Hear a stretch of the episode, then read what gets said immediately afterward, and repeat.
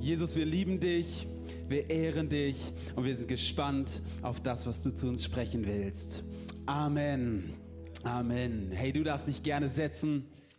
Und du darfst gerne mal deinem Sitznachbarn eine Faust geben und sagen, schön, dass ich heute Morgen neben dir sitze.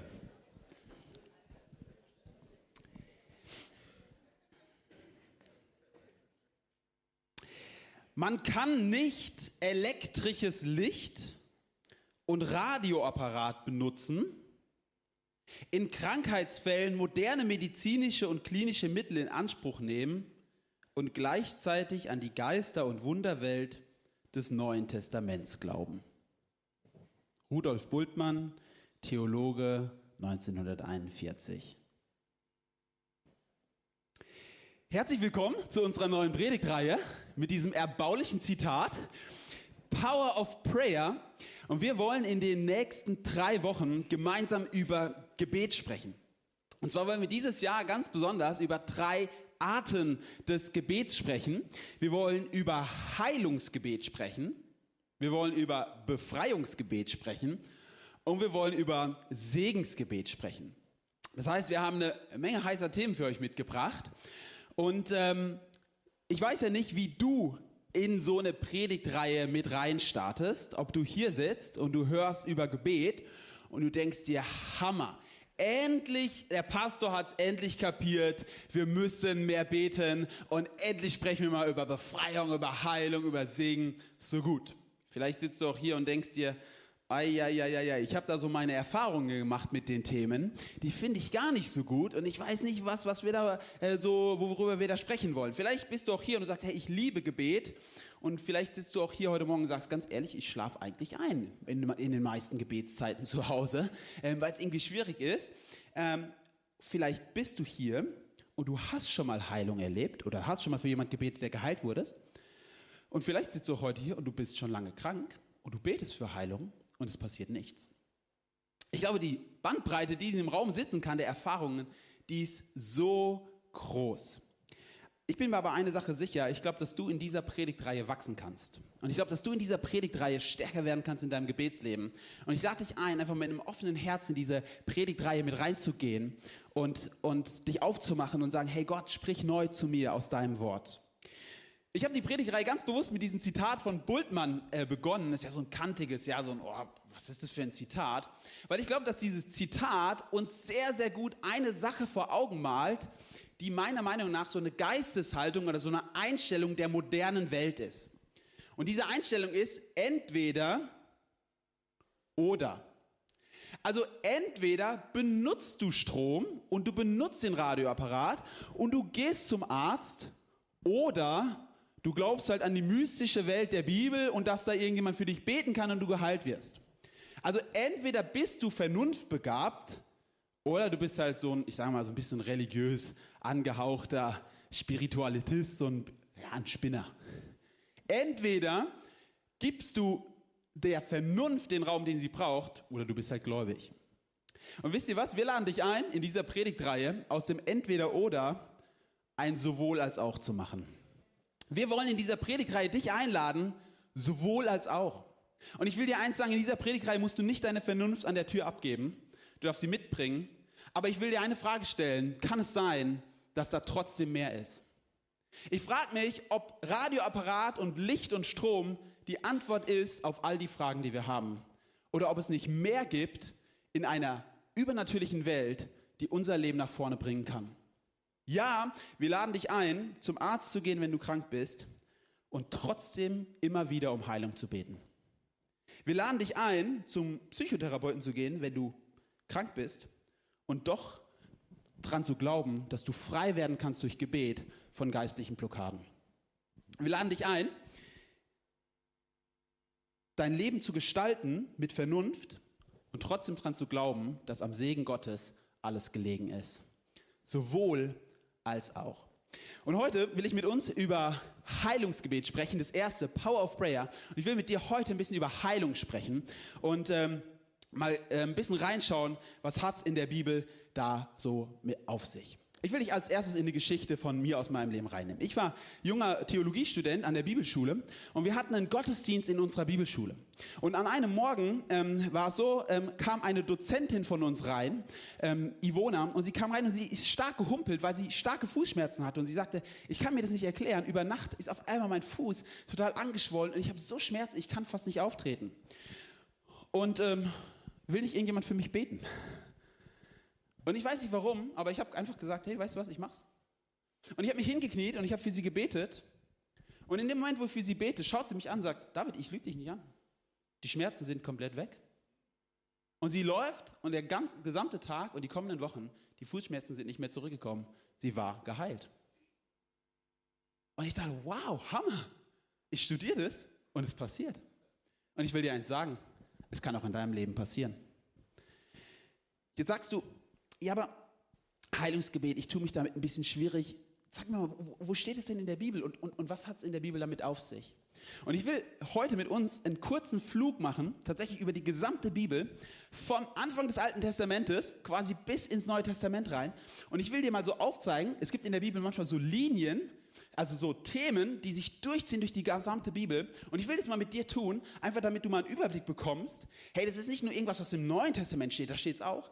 Es fängt schon im Alten Testament an. Und ich hoffe, du bist ready. Schnall dich an und steig mal mit mir ein. In den ersten fünf Büchern Mose lesen wir von der Geschichte Gottes mit den Menschen und besonders mit seinem Volk Israel. Und eine Sache müssen wir verstehen.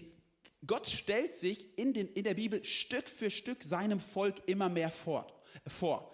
Ja, also es, eine, es, entwickelt sich, dass Gott sich vorstellt. Die Menschen lernen Gott immer besser kennen. Am Anfang kennen sie ihn als Schöpfer. Später stellt sich Gott selber den Menschen vor und soll, sagt zum Beispiel am brennenden Dornbusch solche Sachen zu Mose wie, ich bin, der ich bin. Oder er sagt, ich bin der Gott Abrahams, Isaaks und Jakobs. Also Gott stellt sich selber vor und er bekommt auch von den Menschen, weil sie Erfahrungen mit Gott machen, Namen. Zum Beispiel unsere Jahreslosung. Hagar sagt was? Du bist der Gott, der mich sieht. Das heißt, wir erleben Gott und Gott stellt sich immer weiter vor. Und irgendwann in 2. Mose 25, Vers 16 sagt Gott Folgendes zum Volk Israel über sich selbst. Er sagt Folgendes, ich bin der Herr, dein Arzt. Oder in einer, in einer anderen Übersetzung kann man auch sagen, ich bin der Herr, der dich heilt. Im Hebräischen steht hier das Wort Jahwe Rapha. Also Gott hat ganz, ganz verschiedene Namen und dieser Begriff Jahwe Rapha ist quasi ein Titel, der Gott beschreibt, wie er ist. Und er stellt sich so selbst vor, er, wird nicht so benannt von den Menschen, er selbst sagt, das bin ich. Und ihr wisst es vielleicht schon, also gerade im Alten Testament ist es so, wenn ein, ein, ein, ein, ein Titel vergeben wurde, dann hat er immer das Wesen einer Person beschrieben. Das heißt, Gott sagt den Menschen, weißt du was, in meinem Wesen, in meiner Person liegt es, dass ich gerne heile. Ich bin Heiler von meiner Person aus. Und Gott stellt sich vor, ich bin nicht nur der allmächtige Schöpfer von Himmel und Erde, ich bin nicht nur euer Befreier, sondern ich bin euer Arzt.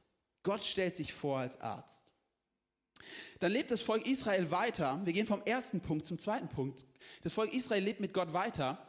Und Gott beruft Stück für Stück Propheten, die in sein Volk hineinsprechen, weil das Volk Israel sich abwendet von Gott. Propheten äh, sind Männer äh, Gottes, die quasi zu seinem Volk sprechen sollen.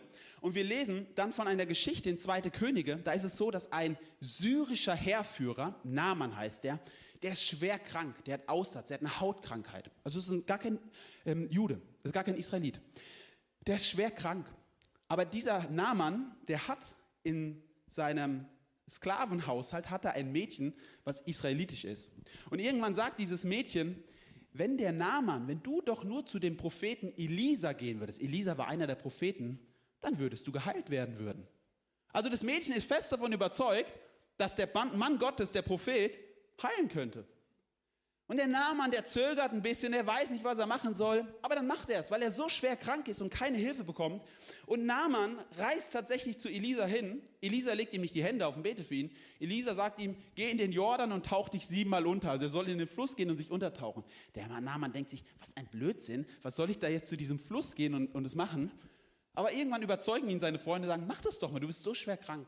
Und er geht tatsächlich in den Fluss, taucht sich siebenmal unter und dann ist sein Fazit folgendes, 2. Könige 5, Vers 14, tatsächlich wurde seine Haut wieder glatt und rein wie die eines Kindes.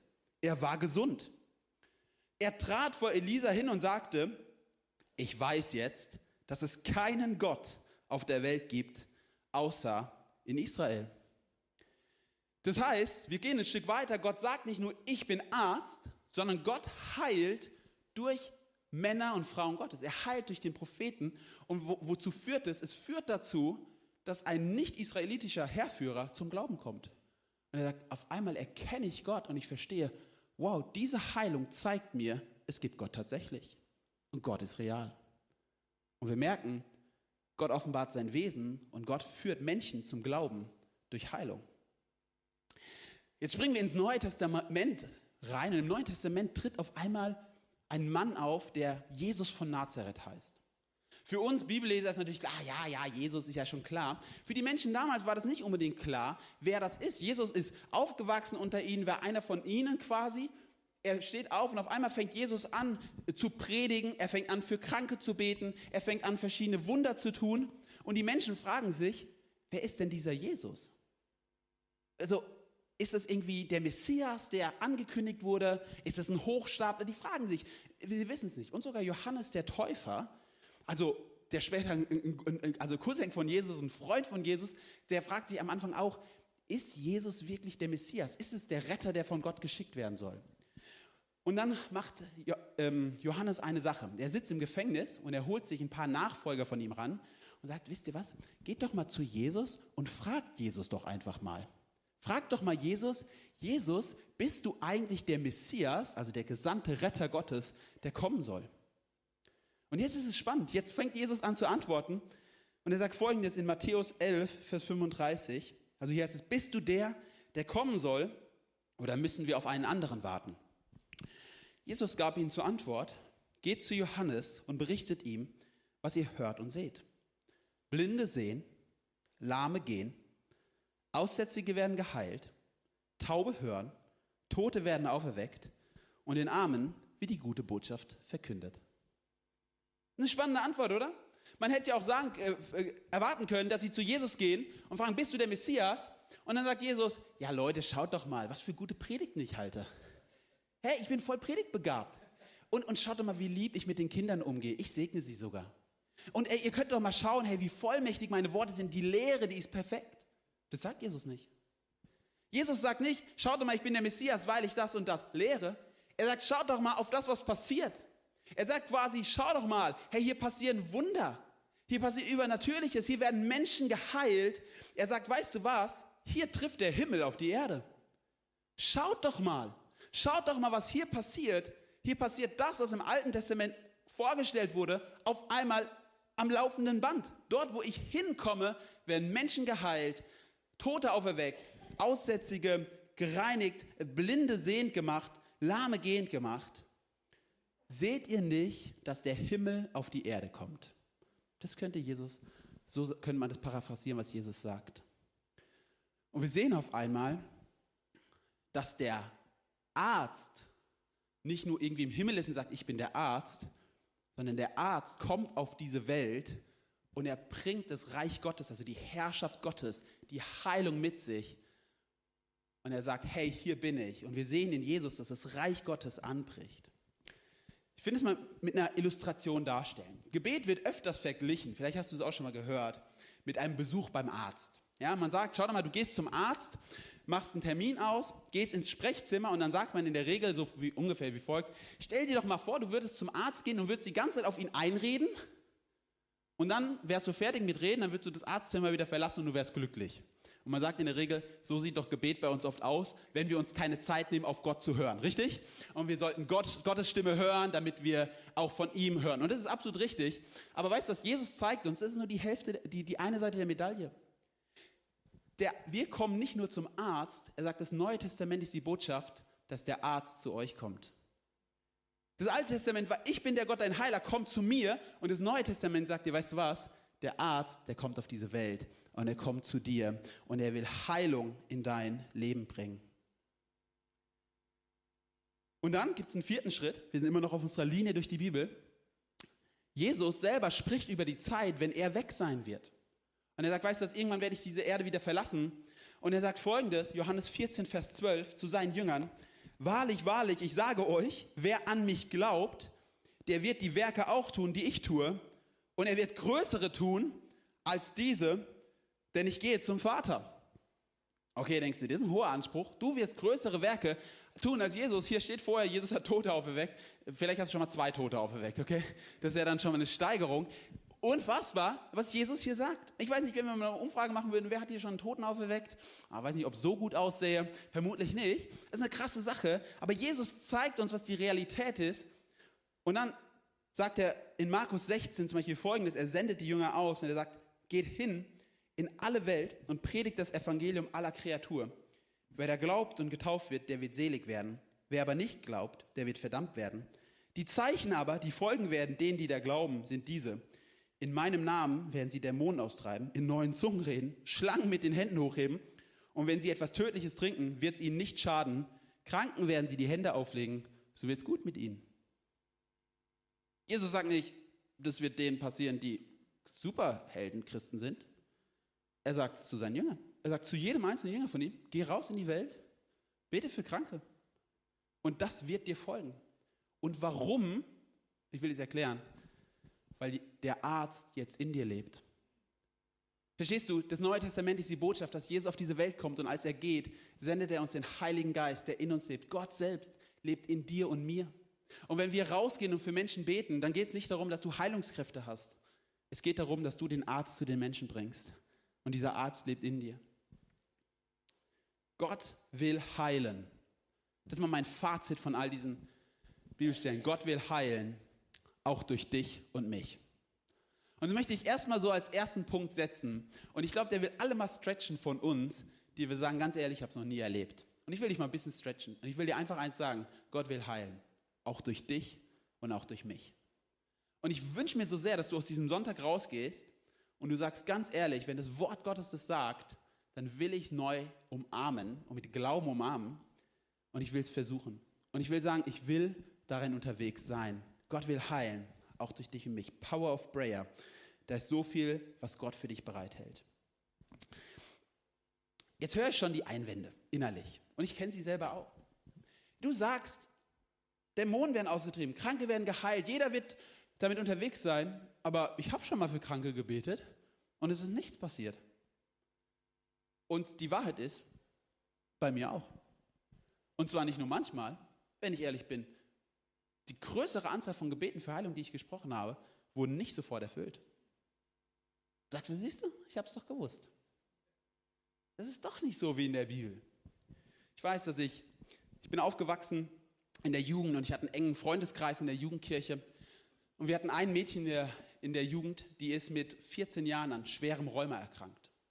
Und sie musste schon mit 14, 15 Jahren, musste sie mehrfach im Monat ähm, sich Wasser aus den Knien raus entfernen lassen. Und sie musste ganz, ganz, ganz schmerzhafte, schwierige Behandlungen über sich gehen lassen. Und schon mit 15 hat sie quasi das Urteil gesprochen bekommen, du wirst in einigen Jahren im Rollstuhl sitzen. Und wisst ihr, das ist ein furchtbares Schicksal. Das ist ein furchtbares Urteil von einem Arzt. Das war eine meiner besten Freundinnen damals. Wir waren zusammen in einem Hauskreis, wir haben füreinander gebetet. Und wisst ihr was? Wir haben jede Woche Hauskreis gehabt. Und es gab kein Hauskreis, kein Kleingruppentreffen, wo wir nicht gebetet haben für sie, dass Gott sie heilt. Und die Wahrheit ist, sie wurde nicht geheilt. Und die Wahrheit ist sogar auch, dass es sie so an den Rand des Wahnsinns getrieben hat, dass sie es nicht mehr konnte. Und sie hat unsere Gemeinde verlassen. Sie hat den Weg irgendwie gewählt, weil sie es nicht aushalten konnte, dass sie nicht geheilt ist. Und vielleicht sitzt du heute hier und dir geht es genauso. Und du sagst ganz ehrlich, ich bin so lang krank und wir predigen über Gott den Heiler, aber ich bin krank. Und mir fällt es schwer, das zu glauben.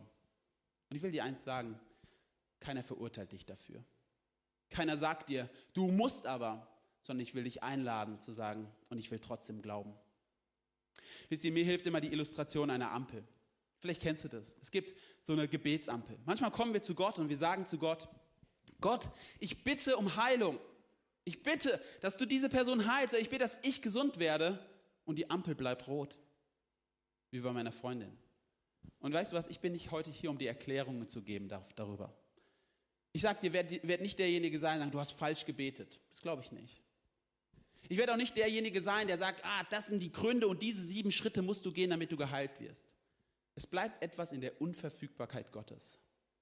Wir glauben an einen souveränen Gott, der einen guten Plan hat. Und wir sind Menschen und Gott ist Gott. Und ich werde später noch, das wäre ein dritter Punkt, aber ich will ihn schon mal teasern. Glaube ist unser Part. Heilung ist Gottes Part. Und weißt du was, in diesen Zeiten, wo die Ampel auf Rot bleibt, da will ich eine Sache tun. Und da lade ich dich ein, eine Sache zu tun. Sei ein Freund an der Seite dieser Person. Sei voller Glauben. Und wenn die Person nicht mehr glauben kann, dann glaub du trotzdem. Und komm an ihre Seite und sag, hey, ich glaube für dich, wenn du nicht mehr glauben kannst. Manchmal ist die Gebetsampel aber nicht rot, dann ist sie orange. Schaut mal, wenn, wenn die Thea zu mir kommen würde und sie kann jetzt ihre ersten Worte sprechen und sie sagt zu mir, hey David, hey Papa, sie sagt nicht David, hey, hey das wäre auch cool, hey David, was geht ab? Ja. Ich, es gibt ja Familien, wo man die Eltern irgendwie so mit sie anspricht oder so, mit Vornamen, seltsam, aber okay. Ähm, und sagt, hey Papa, kann ich mal Auto fahren? Dann sage ich nein. Aber was ich damit meine, ist nicht nein, niemals, sondern ich sage nein, noch nicht weil sie Teil 2 ist und nicht 18. Und 2 ist ein schlechtes Alter, um mit dem Autofahren anzufangen. Also äh, begleitetes Autofahren. Verstehst du? Manchmal ist die Ampel auf Rot und die Antwort Gottes ist Nein, noch nicht. Und weißt du was? Es gibt einen großen Teil der Gebete, die wir beten, auch für Heilung, die sind noch nicht erfüllt werden. Noch nicht erfüllt worden. Und vielleicht werden sie nicht hier und jetzt erfüllt. Gott heilt aber er heilt nicht jeden hier und jetzt. Gott heilt, aber er heilt nicht jeden hier und jetzt. Und ich will dieses Orange erklären. Verstehst du, die Verheißungen der Bibel sind zum Beispiel, bekenne deine Schuld und Gott wird dir vergeben. Oder komm zu Jesus und er wird dich retten. Und da ist eine hundertprozentige Garantie drauf. Aber es gibt Themen wie Heilung, die stehen unter einem sogenannten eschatologischen Vorbehalt. Das heißt, Jesus sagt, ja, das ist eine Zusage, aber diese Zusage, es kann sein, dass sie sich im Himmel erfüllen wird. Er sagt nicht, dass auf dieser Erde alle Menschen 100% gesund sein werden. Schon mal selbst Lazarus, der von den Toten auferweckt wurde, der ist irgendwann wieder gestorben. Ist dir schon mal aufgefallen? Das heißt, die einzige wahrhaftige Auferstehung war Jesus Christus, der nie wieder gestorben ist. Das heißt, dieses Ideal von alle sind gesund, vielleicht ist es eher eine Vorstellung unseres idealisierten Westens als der Realität der Bibel. Ich will dir zwei Bibelstellen vorlesen. In 2 Timotheus 4,20 schreibt Paulus, der mächtige Apostel, schreibt, Erastus, das war einer seiner ähm, Mitarbeiter, blieb in Korinth, Trophimus aber ließ sich krank in Milet. Einer der engsten Mitarbeiter von Paulus, dem größten Apostel des Neuen Testamentes, den lässt er zurück, weil er krank ist. Meinst du, Paulus hat für ihn gebetet? Ich denke schon. Hatte Paulus zu wenig Glauben? Ja. Oder hätte Paulus die sieben Schritte befolgen müssen? Ja, weiß ich nicht, ob Paulus die nicht wusste. Ich will den anderen Vers vorlesen. 1. Timotheus 5, 23. Zu Timotheus, seinem einzigen, also seinem engsten Sohn quasi im Glauben, sagt er, trinke nicht mehr nur Wasser, sondern nimm ein wenig Wein dazu um des Magens willen, weil du oft krank bist. Es steigert sich noch. Der sagt nicht nur, du bist mal krank, du bist oft krank. Und versteht ihr, Paulus immer wieder, wenn du den Korintherbrief liest und so weiter, er kämpft dagegen, dass wir eine überrealisierte Eschatologie haben, dass wir sagen, ich bin aber jetzt schon Kind Gottes und ich will alles erleben. Und er sagt, weißt du was, ein Kern des christlichen Glaubens ist ausharren, warten. Das ist Glauben. Glauben buchstabiert sich, die Ampel ist noch orange. Und ich will dir sagen, hey, wenn du Heilung brauchst und die Antwort ist orange, dann bleib dran, voller Glauben.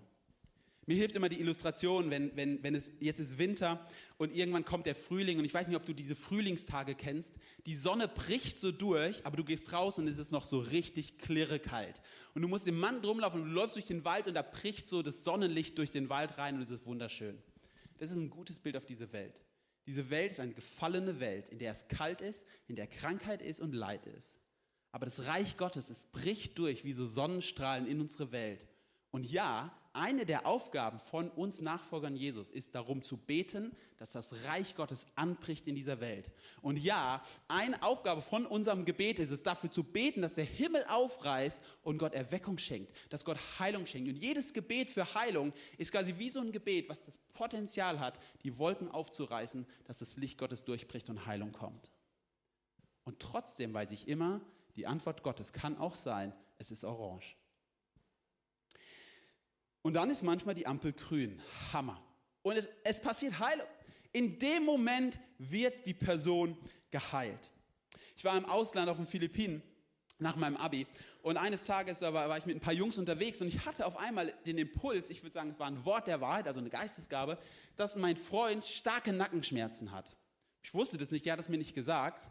Und dann gehe ich zu ihm hin und sage, hey Richard, kann es sein, dass du starke Nackenschmerzen hast? Dürfte ich für dich beten? Und er schaut mich an und sagt, David, woher weißt du das? Ich habe richtig krasse Kopfschmerzen heute. Und ich bete für ihn und er wird geheilt. Und in dem Moment sind die Kopfschmerzen weg, die Nackenschmerzen sind weg und er geht durch den Tag und er ist komplett frei und geheilt. Ich denke, Halleluja, wie gut ist das denn?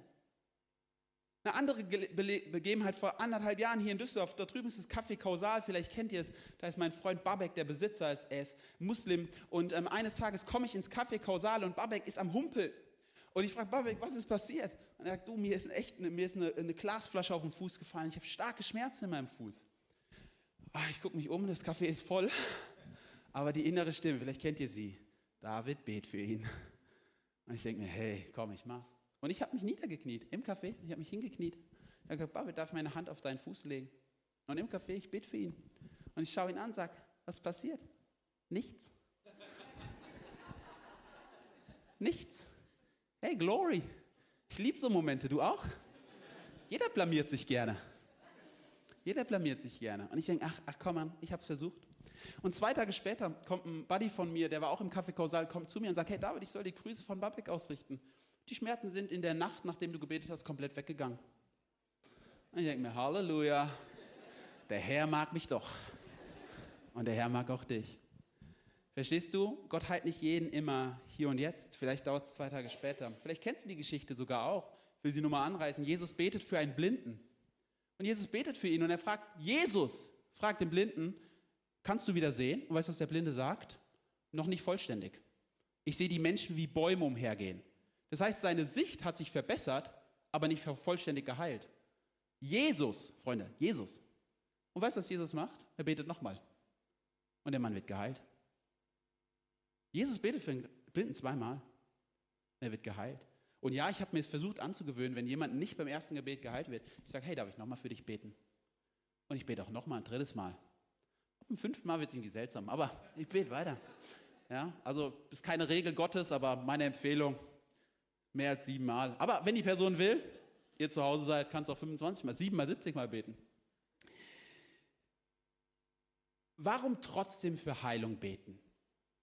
Weißt du, wenn, wenn ich doch weiß, die Ampel ist rot, manchmal ist sie orange, manchmal ist sie grün, warum soll ich für Heilung beten? Und jemand hat mal so gut gesagt, wenn ich für viele Menschen bete, werden einige geheilt. Wenn ich für keine Menschen bete, wird keiner geheilt.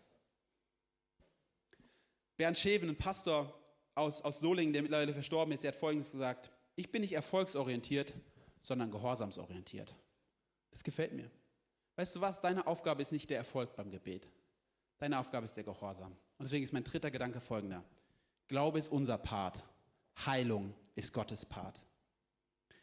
Hey, in Markus 5, Vers 34 wird eine blutflüssige Frau geheilt und da heißt es, Jesus sprach zu ihr, meine Tochter, dein Glaube hat dich gesund gemacht. Geh hin in Frieden und sei gesund von deiner Plage. Ihr wisst, was ich mir wünsche? Ich wünsche mir, dass du und ich, dass wir Personen des Glaubens sind, Menschen des Glaubens sind, die Fokuskirche ein Ort des Glaubens ist. Und weißt du was? Die, der, der, dieses Jahr steht unter dem Motto Fundamente. Und weißt du, was Jesus sagt?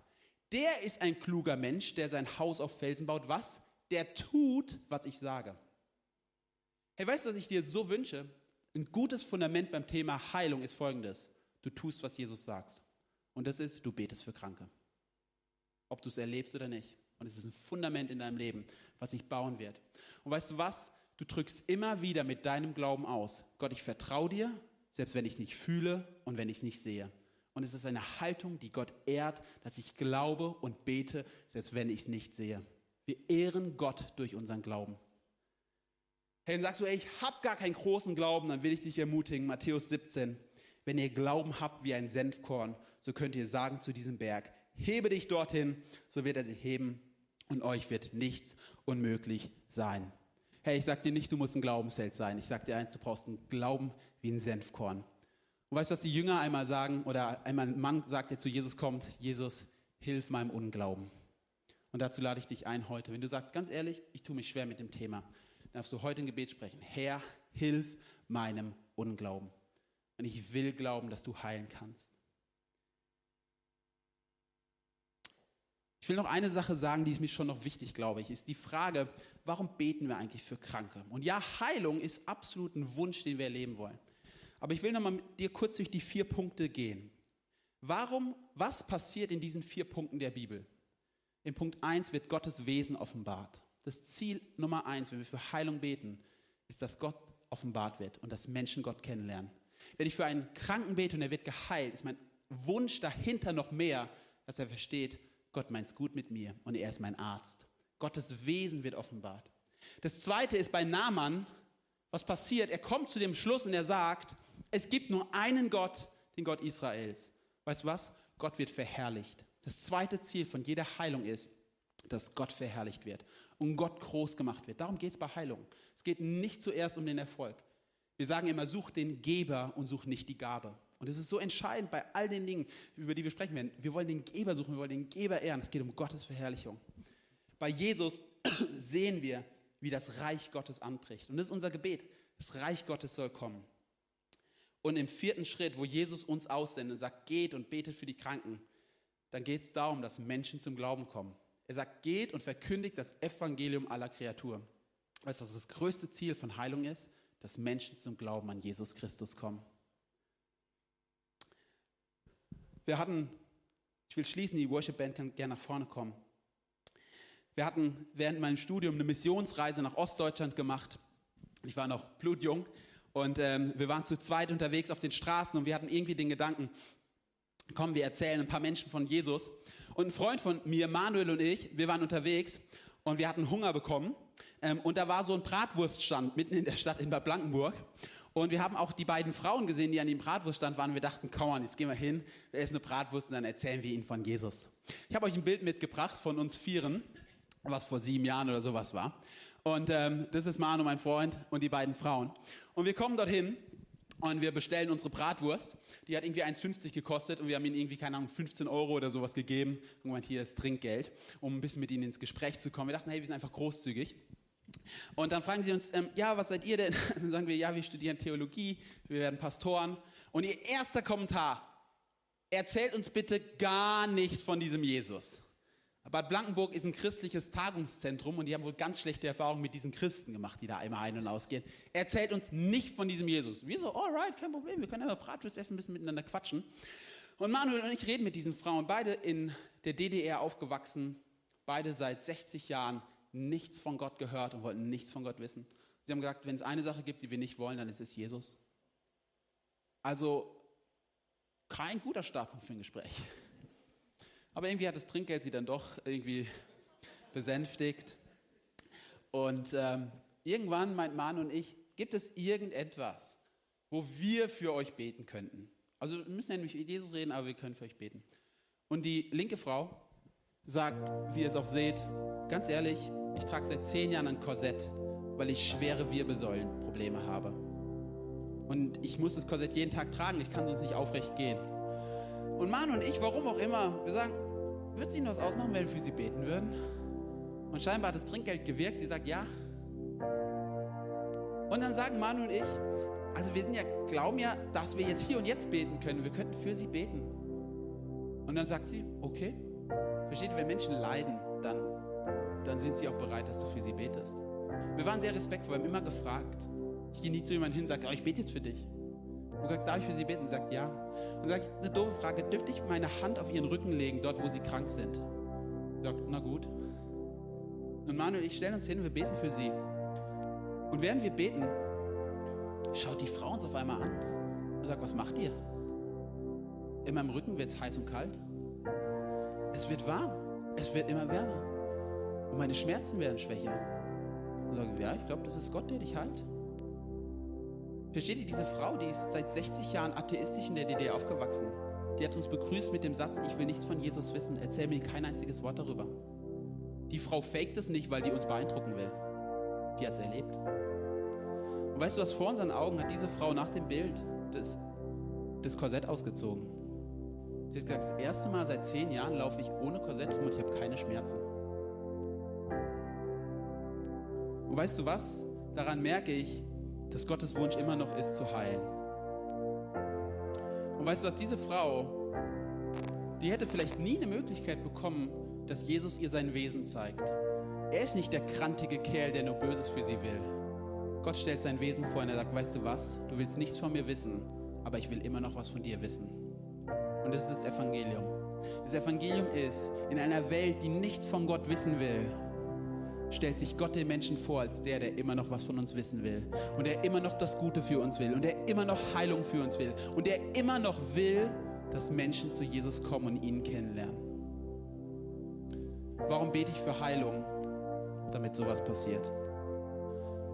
Und wenn es eins von 50 Gebeten ist, was ich spreche, dann spreche ich die 50 Gebete trotzdem. Weil für diese Frau hat es sich gelohnt. Und ich lade dich ein, mit mir aufzustehen zum Abschluss dieser Predigt. Und bevor wir in diesen Song reinstarten, möchte ich zwei Fragen stellen. Die erste Frage, darfst gerne mal deine Augen schließen, ist, bist du hier und du würdest gerne diesen Jesus, diesen Heiler kennenlernen? Du wolltest von ihm nichts wissen und du hast heute gehört, er will immer noch was von dir wissen. Und es ist heute die erste Möglichkeit für dich, dass du deine Hand hebst und sagst, ich will es. Dann werden alle die Augen geschlossen haben. Frage ich dich, ist irgendjemand heute hier, der sagt, hey, ich würde gerne mit diesem Jesus leben und ich habe diese Entscheidung noch nie getroffen? Dann darfst du jetzt ger gerne ganz kurz deine Hand heben, werden alle die Augen geschlossen haben. Hammer, vielen Dank. So gut. Herr, vielen Dank für diese Hände. Ihr dürft sie wieder runternehmen.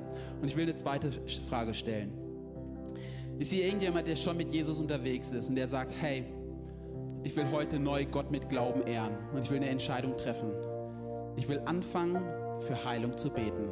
Für meine Freunde, für Leute, die ich treffe. Und ich will den Mut haben, Gott mit Glauben zu ehren, indem ich es tue. Und wenn du das da bist, dann darfst du kurz deine Hand heben und sagen, ich will es tun. Hammer, so gut. So gut, wir wollen gemeinsam ein Gebet sprechen, was wir jeden Sonntag sprechen. Und es soll ein Gebet sein, was jeder mitbetet, einfach aus Glauben. Und danach wollen wir in Worship gehen und Gott einfach ehren und beten und singen darum, dass der Himmel auf die Erde kommt. Lass uns gemeinsam beten. Jesus, ich weiß, dass du mich liebst. Es gibt nichts, was ich tun könnte, damit du mich mehr liebst. Du bist gekommen, um mich von allem zu befreien, was mich von Gott trennt. Du bist für mich gestorben und auferstanden. Ich folge deinem Ruf und bitte um Vergebung. Du sollst mein ganzes Leben bestimmen. Ich danke dir, dass ich durch dich wirklich frei bin und ein Leben in Ewigkeit habe. Amen. Lass mal einen Applaus geben und lass uns Jesus ehren.